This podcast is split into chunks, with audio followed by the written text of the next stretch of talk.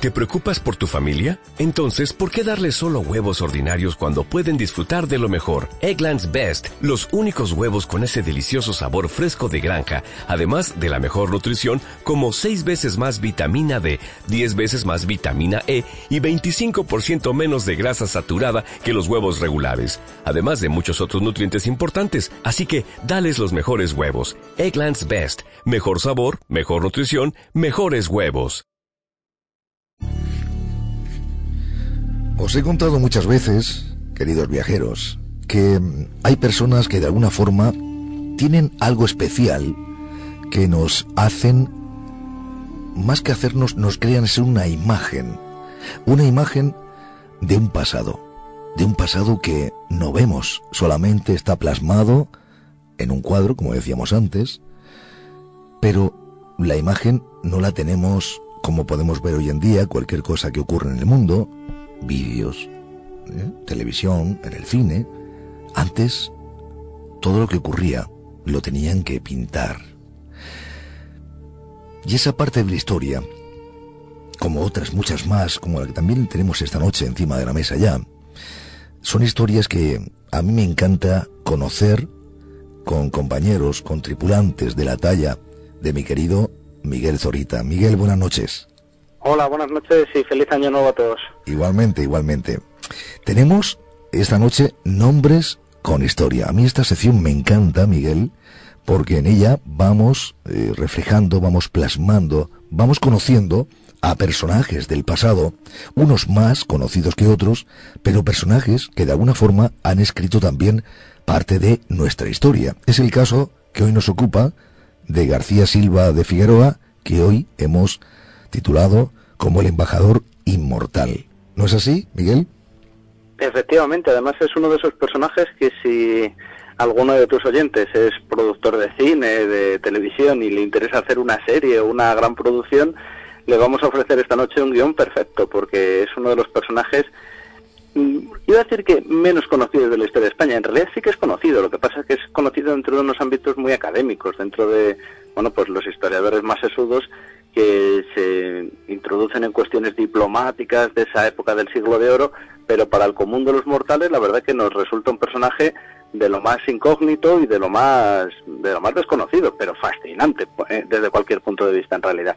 Bueno, pues ahora como si estuviéramos en el cine, antes que lo he nombrado, vamos a mirar aquí en la butaca, vamos a mirar hacia adelante, vamos a imaginar, a partir de ahora, todo lo que nos cuente Miguel Zorita lo vamos a crear como imagen nos vamos al pasado y conocemos a este personaje, a este nombre con historia, García Silva de Figueroa, el embajador inmortal. Bueno, pues si nos trasladásemos a esa época, a ese siglo XVI, XVII, precisamente en el reinado de Felipe III, nos daríamos cuenta que la situación a nivel mundial estaba atravesando un momento realmente curioso. Los otomanos, los turcos, habían sufrido una gran derrota en la batalla de Lepanto eh, a mediados de ese siglo XVI, y a partir de ese momento la situación política internacional dio un, iba a decir que un vuelco, pero al menos, no sé si tanto, pero al menos sí un punto de inflexión importante, porque esas noticias de la derrota de los turcos eh, eh, en, en pleno mar Mediterráneo llegó hasta las lejanas tierras de Persia. Precisamente allí, en la corte de, del, del, del Shah de Persia, de Abbas I, llegaron noticias de esa, de esa derrota y cómo los españoles estaban en ese momento dominando pues todos los mares habidos y por haber. Esto hizo que precisamente las relaciones diplomáticas entre España y Persia, fijaos la distancia que estamos hablando, que ya en la actualidad es grande, pues imaginaos en esa época, en ese siglo XVI y XVII, que realmente era, suponía unas distancias muy considerables. Bueno, pues en aquel entonces comenzaron esas relaciones, incluso hay un embajador persa que vino a, que vino a España, don Juan de Persia, que es fascinante también, es un personaje muy muy muy curioso que de hecho existen biografías de este de este viajero que terminó muriendo en Valladolid de una forma de bueno en, el ámbito criminal le, terminaron apuñalando en las calles de Valladolid pero lo cierto es que esa relación entre el Shah de Persia y el rey de España Felipe III en ese momento se fueron estrechando hasta tal punto que se decidió enviar un embajador español aquellos, aquellas lejanas tierras de Isfahan, ¿no? Bueno, pues ese elegido, ese, ese gran embajador, no iba a ser otro que García Silva de Figueroa, un extremeño ya conocido en los ámbitos mm, políticos de aquel entonces, no, no en vano había sido, bueno, pues corregidor de Badajoz, de Jaén, y además había sido capitán en los tercios. Esto también es importante porque le hacía tener una visión bélica muy importante y en situaciones verdaderamente arriesgadas, como eran muchas de estas, hacía tener, hacía tener bastante, le hacía falta tener bastante valor para resolver algunos conflictos. Lo cierto es que, bueno, hasta aquí es donde es conocida la historia de García Silva de Figueroa, de este extremeño, como decimos. Lo que sucede es que su labor no fue puramente diplomática, o no solamente diplomática, no se dedicó solamente a tareas del gobierno, sino que él escribió un libro maravilloso, es más o menos fácil de encontrar, en la Biblioteca Nacional de Madrid, por ejemplo, está disponible, es relativamente fácil de encontrar, que se llama Comentarios de don García Silva. Este libro, que es bastante amplio y muy extenso, nos cuenta todas las anécdotas y todos los detalles de sus viajes. En ese caso hay un aspecto muy, muy, muy singular que quizás es lo que yo he hecho en falta por parte de los historiadores que se hubiese estudiado con más profundidad. Nos damos cuenta que García Silva de Figueroa tiene muchas más facetas, que no solamente un simple embajador, sino que podríamos enclavarlo dentro del mundo del naturalismo. Nos describe infinidad de, bueno, pues de nuevas especies animales y vegetales también le podemos enclavar dentro del mundo de la arqueología, incluso dentro de la crónica periodística. Él llega a hacer relaciones mm, muy curiosas de cómo, por ejemplo, los ingleses también estaban merodeando por el territorio sirio para establecer sus negociaciones con, con el Shah Abbas I. Bueno, pues en ese ambiente es un poco donde deberíamos situar al personaje del que nos vamos a ocupar hoy.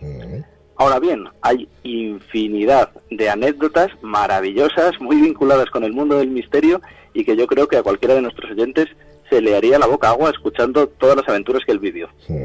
A mí me comentaba Miguel Zorita fuera de antena, dice Javier, es una historia que le va a encantar seguramente a todos los oyentes, a todos los viajeros, porque aparecen cosas, elementos que, repito, vamos a ir conociendo con Miguel Zorita.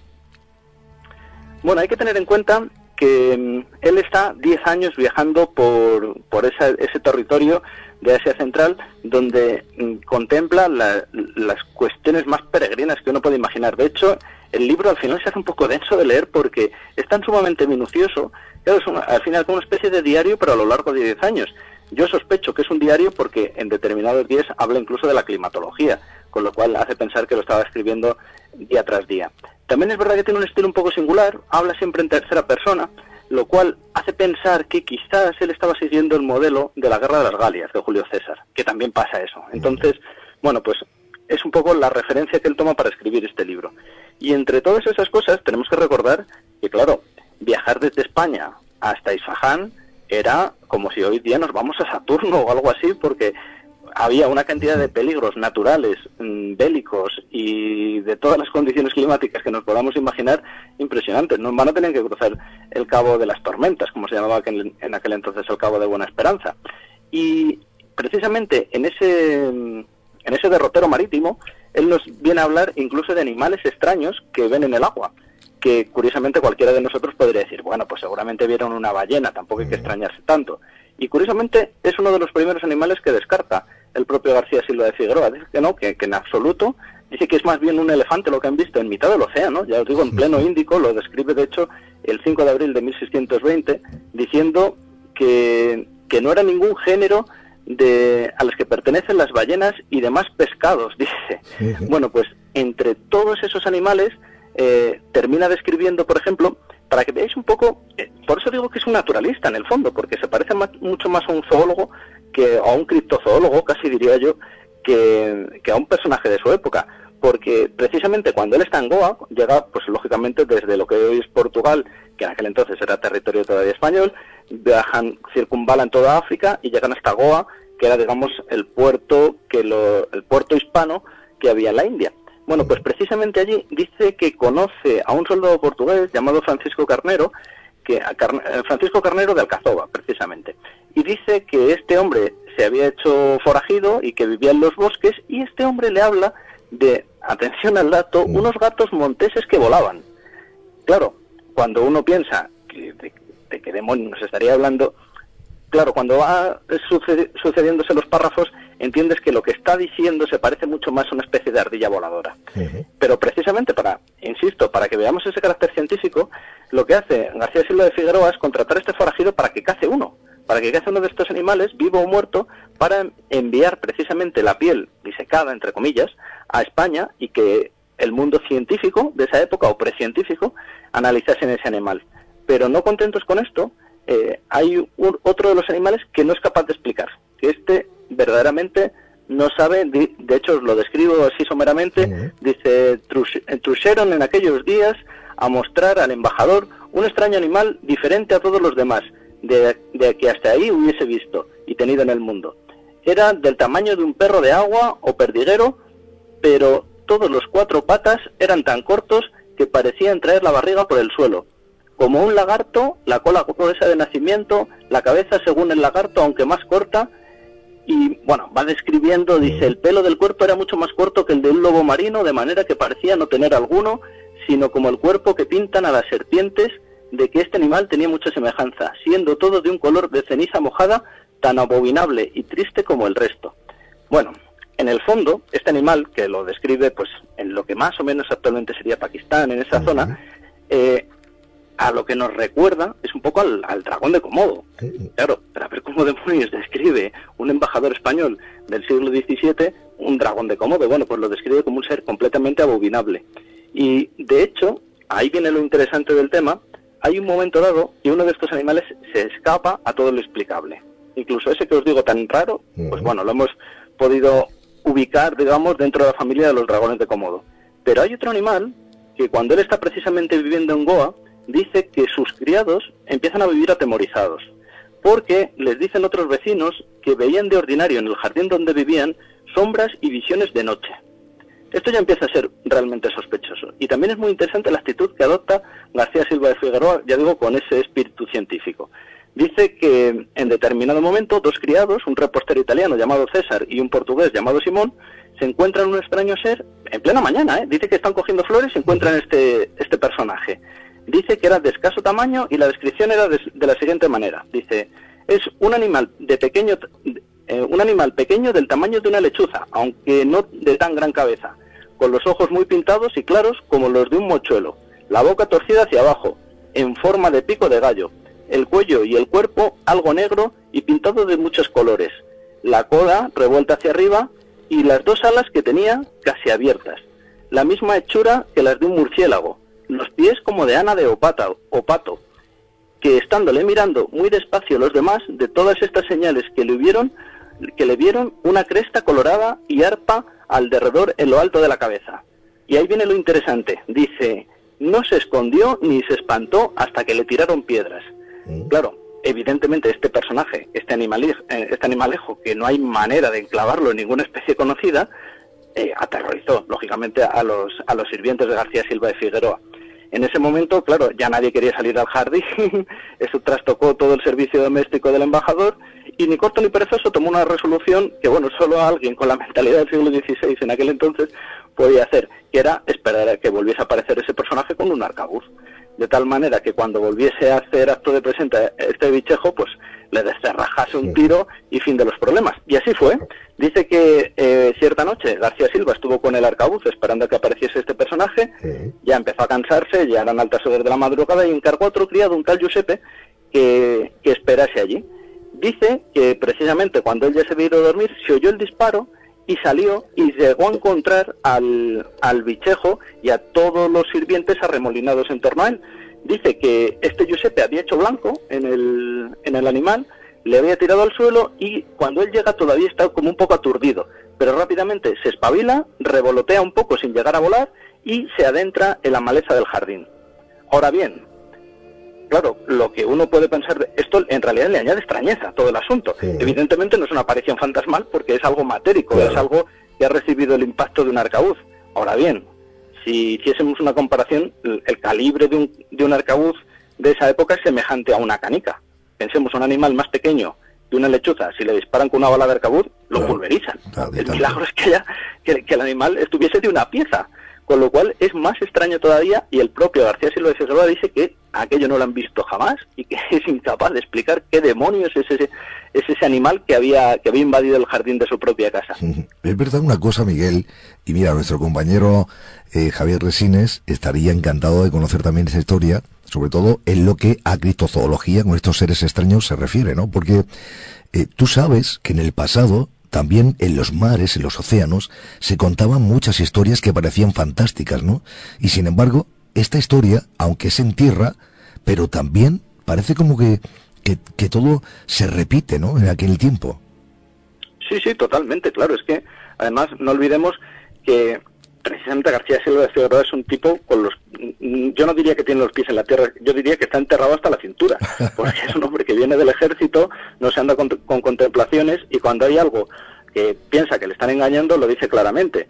De hecho eh, en su parte etnográfica que de ahí viene la parte el apelativo de, inmortal que, le, con, con el que le hemos bautizado es, es muy lógico en realidad porque bueno como os decía, además de esa parte criptozoológica o, naturalista de, del intelecto de García Silva de Figueroa, también podríamos hablar de esa parte etnográfica. Él se dedicó a describir con todo lujo de detalles, pues cómo son, es que, bueno, tenemos, hay que tener en cuenta que es el primer occidental que describe Persépolis y Palmira, nada menos.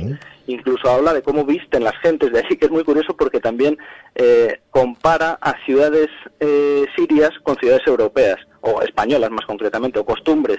Dice que las mujeres árabes visten como las monjas bernardas, por ejemplo, o que hay juegos que son parecidos tanto en Siria como en España, como es la chueca, que la chueca es una especie de hockey, para hacer una idea a nuestros oyentes.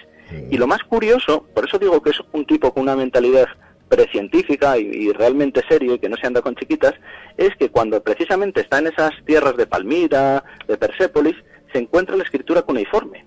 Y ahí viene lo fascinante del tema. Es el primer occidental que se da cuenta que eso no son símbolos decorativos, que eso pertenece a una escritura. Dice, concretamente os leo la, explicación que él mismo da, para que veáis que es, un, que es una mentalidad plenamente actual, es la mentalidad de un arqueólogo en nuestros días. Dice, son inscripciones de letras del todo incógnitas, siendo de mayor antigüedad que las hebraicas, caldeas y arábigas, no teniendo semejanza alguna con ellas y mucho menos con las griegas y latinas. Es decir, claro, en el fondo, eh, él está demostrando, y además cuando viaja, eh, ante se adelanta a, los guías que lleva explicándoles las ciudades en las que se están acercando, porque él era un perfecto conocedor de los viajes, por ejemplo, de Alejandro Magno, y conoce perfectamente cuál es la situación de todos esos territorios, quién ha fundado cada ciudad, y a tal punto llega su conocimiento, claro, es que cuando él llega allí, por ejemplo, les habla de Sofía Ismael, de Secaidar, de, Sato, de Satamás, que es, por ejemplo, son el abuelo, el bisabuelo y el tatarabuelo del Shah de Persia en ese momento. Claro, evidentemente esto entre los persas llega a tal fascinación que, nos explican como un forastero del otro, del otro lado del mundo. Sabía más que ellos. Claro, sabía más que ellos. y, entonces, claro, hagan una explicación genial, absolutamente genial, porque hay que recordar que mm, García Silva de Figueroa tendría unos 60, 70 años cuando hace este viaje. Y claro, ellos le, ellos le ven a un hombre barbado, con la barba blanca, ya muy mayor, y dicen, bueno, esto solo puede tener una explicación. Es que este hombre, en realidad, tiene unos 140 años y ha viajado aquí hace tres generaciones, es prácticamente un inmortal. Y hay los embajadores sirios, precisamente dicen, anda, claro, esto explica el que siempre nos esté rechazando los regalos que le hacemos. Claro, los regalos que le estaban haciendo los persas permanentemente son doncellas, eh, concubinas, para hacer una, para que se haga una especie de harén. Y hay que recordar que García Silva ha viajado con toda su familia. Claro, imaginaos también ese choque cultural de este pobre hombre al que le están ofreciendo ya con 60, 70 años mujeres y completa, eh, continuamente las, las está rechazando, ¿no? Dicen, claro, si tiene 140 años, ¿para qué quiere el pobre hombre ya tener concubinas, ¿no? Bueno, pues lo cierto es que en esas bromas en las que le toman por inmortal y todo esto, hay un momento que otro, eh, otro embajador, el, embajador de Lahore, le dice, claro, es que él rechaza a las mujeres eh, sirias porque las que le gustan son estas, y saca un cuchillo. Y ahí viene otra historia completamente increíble. Cuando enseña ese cuchillo es un cuchillo con el, un cuchillo con el mango de marfil labrado lujosamente y en el cual aparece una mujer romana. Es un, un, cuchillo que se había tallado en época romana y que había acabado en manos de este embajador de Lahore este embajador, que además es un tipo así con mucho sentido del humor y que se hace realmente amigo de García Silva de Figueroa, eh, no le termina de explicar de dónde le ha llegado este cuchillo. evidentemente, García Silva de Figueroa, que conoce la situación arqueológica de todo aquel entorno, dice, bueno, puede ser que por el tráfico, el comercio de los romanos, que habían llegado pues, a, territorios muy incógnitos, hubiese acabado ese cuchillo en pleno siglo XVII en manos de aquel embajador. Lo cierto es que ahí viene otro detalle fascinante, que él llega, y esto es algo, que, algo propio de un arqueólogo de la actualidad, llega a fechar ese cuchillo y lo fecha en base a las vestiduras de esa efigie romana. Dice, bueno, esta mujer que me está enseñando en su cuchillo el embajador de la Or se parece mucho a los vestidos que aparecieron en una escultura de Sabina Augusta que apareció precisamente en Mérida.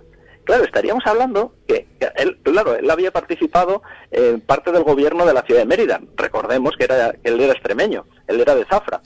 Entonces, cuando describe esas eh, vestiduras, en el fondo lo que nos está hablando dice que se encontró una escultura muy semejante en casa de los Mejías, en el mayorazgo de los Mejías concretamente, en la propia ciudad de Mérida, y que incluso cuando están construyendo un puente aparecieron otras esculturas y las describe, describe perfectamente cómo son esas esculturas. Claro, hasta ahora nosotros las noticias que teníamos de la arqueología en la propia ciudad de Mérida eran mucho más tardías. Y sin embargo, este hombre en el siglo XVI y XVII ya nos está diciendo qué prospecciones, entre comillas, arqueológicas se estaban haciendo en esta ciudad. Claro, es, lo que nos está demostrando es que era un hombre de una sapiencia absolutamente bárbara. Totalmente, sí, es verdad. Qué maravilla, qué maravilla de historia, Miguel. María, te ha encantado, ¿verdad? Sí, ¿Mm? la verdad que sí, sí, sí. Sobre todo lo de los animales, es que me, me Todo, todo. y, oye, ¿cómo, ¿y cómo llega, como dice Miguel, ese, ese cuchillo, ¿no? de mm. época romana, no, nos comentas, ¿no? Y cómo llega, estaba diciendo la María aquí con gestos como diciendo, fíjate las vueltas que da el mundo para que al final todo esto parece que todo se une, ¿no? Como, como si tuviera una inteligencia todo, no sé.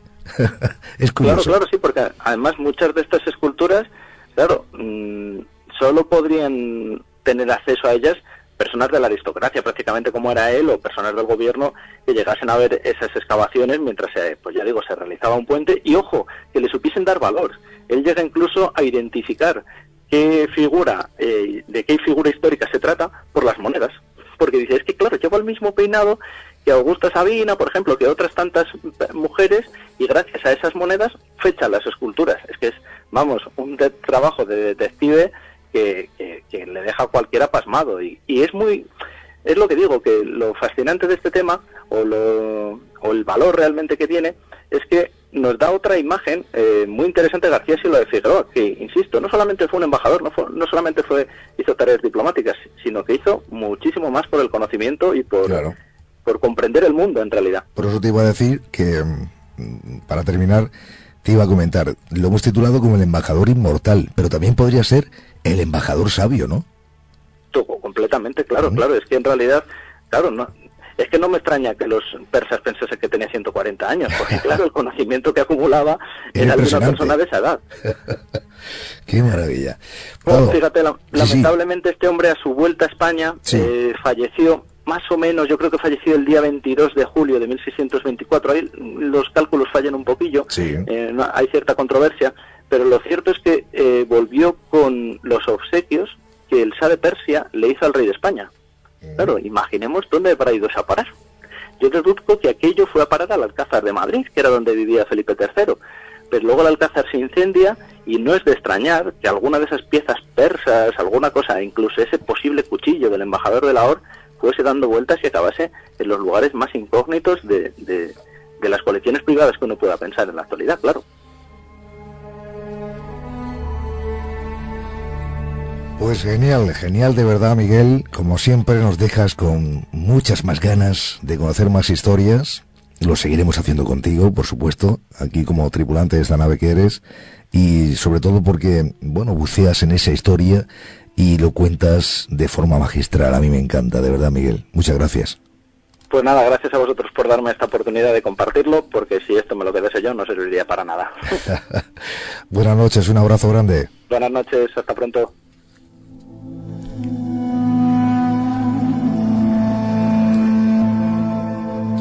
Como decía Miguel, García Silva de Figueroa comentaba, ¿no? Nuestro querido tripulante, que no es uno de esos españoles olvidados, sino que muchos historiadores le siguen recordando, por supuesto que sí.